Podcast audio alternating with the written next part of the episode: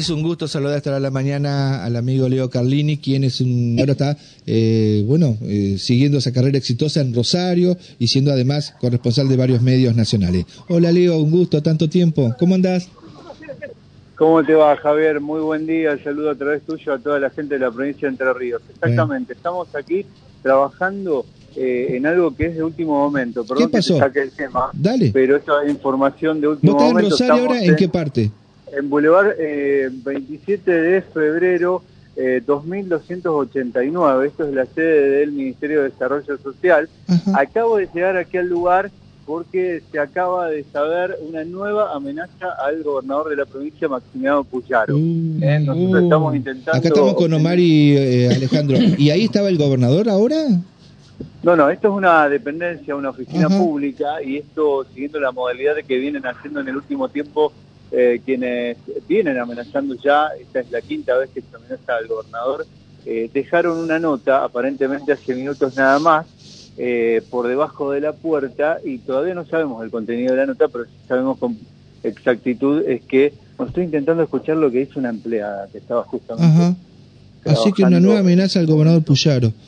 Que Una, él, nueva, una nueva amenaza, exactamente. él debió trasladar a su familia a Rosario hacia otro lugar porque ya habían dado precisiones muy importantes de cómo era el movimiento interno de la, de la casa ahí en Rosario.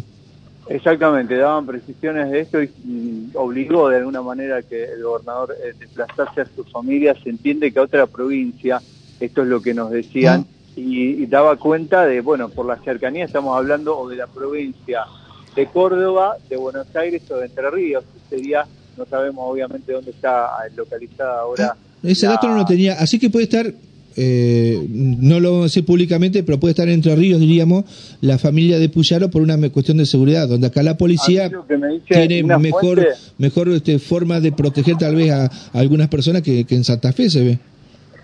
Tal cual, eh, Javier. A mí lo que me dice una fuente es que no estaría, eh, es- o sea, esto está descartado, sin lugar a dudas, que está en la provincia de Santa Fe, pero lo que me confirman es que sería una provincia limítrofe, en donde están los familiares. Esto permite, obviamente, que el gobernador rápidamente vaya hasta el lugar, vuelva con más o menos una o dos horas de viaje, ¿no? Eh, bueno, a ver, nosotros acá cerca a una hora tenemos Victoria y a una hora tenemos San Nicolás y ya están absolutamente en otra provincia, ¿no?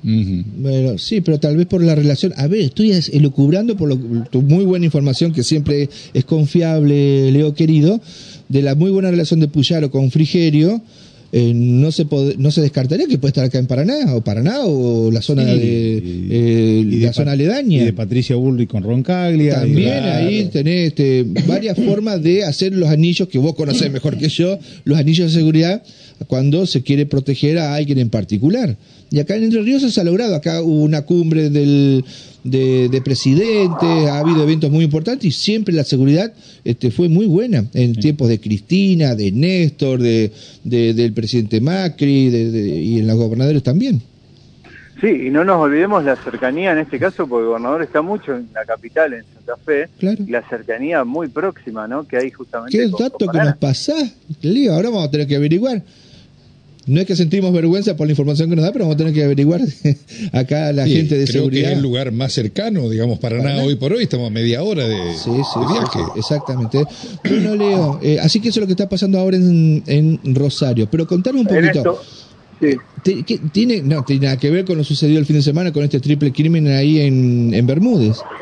Nada que ver, el único componente que podemos empare- eh, emparentar en este caso, Javier, podría tener que ver justamente con cierta relación con una eh, organización narcocriminal, eh, porque esto es lo que por estas horas está eh, estudiando la, particularmente la justicia.